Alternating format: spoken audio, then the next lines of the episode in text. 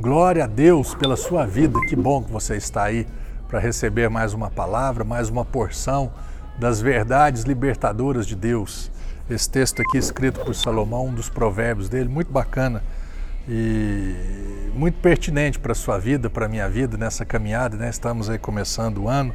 Provérbios 13, verso 20, ele disse assim: Aquele que caminha com os sábios será cada vez mais sábio.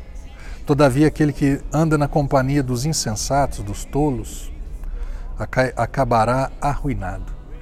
Quais têm sido as suas companhias? Não estou falando, então, a partir de agora eu só converso com. Não. Eu estou falando de você e eu termos amigos bons e próximos, ter referências nas nossas vidas que vão fazer diferença nas nossas vidas, que vão acrescentar, vão agregar valores bons, costumes corretos nas nossas vidas. Ter pessoas que você olha lá na frente, sabe que negócio? Quando eu crescer eu quero ser igual a você.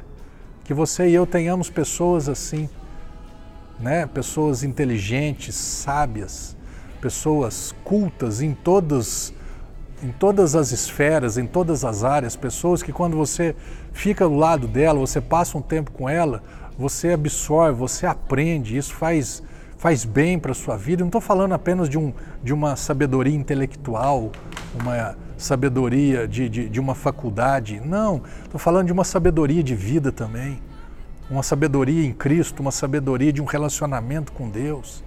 Pessoas maduras, pessoas que vão de fato fazer diferença na sua vida.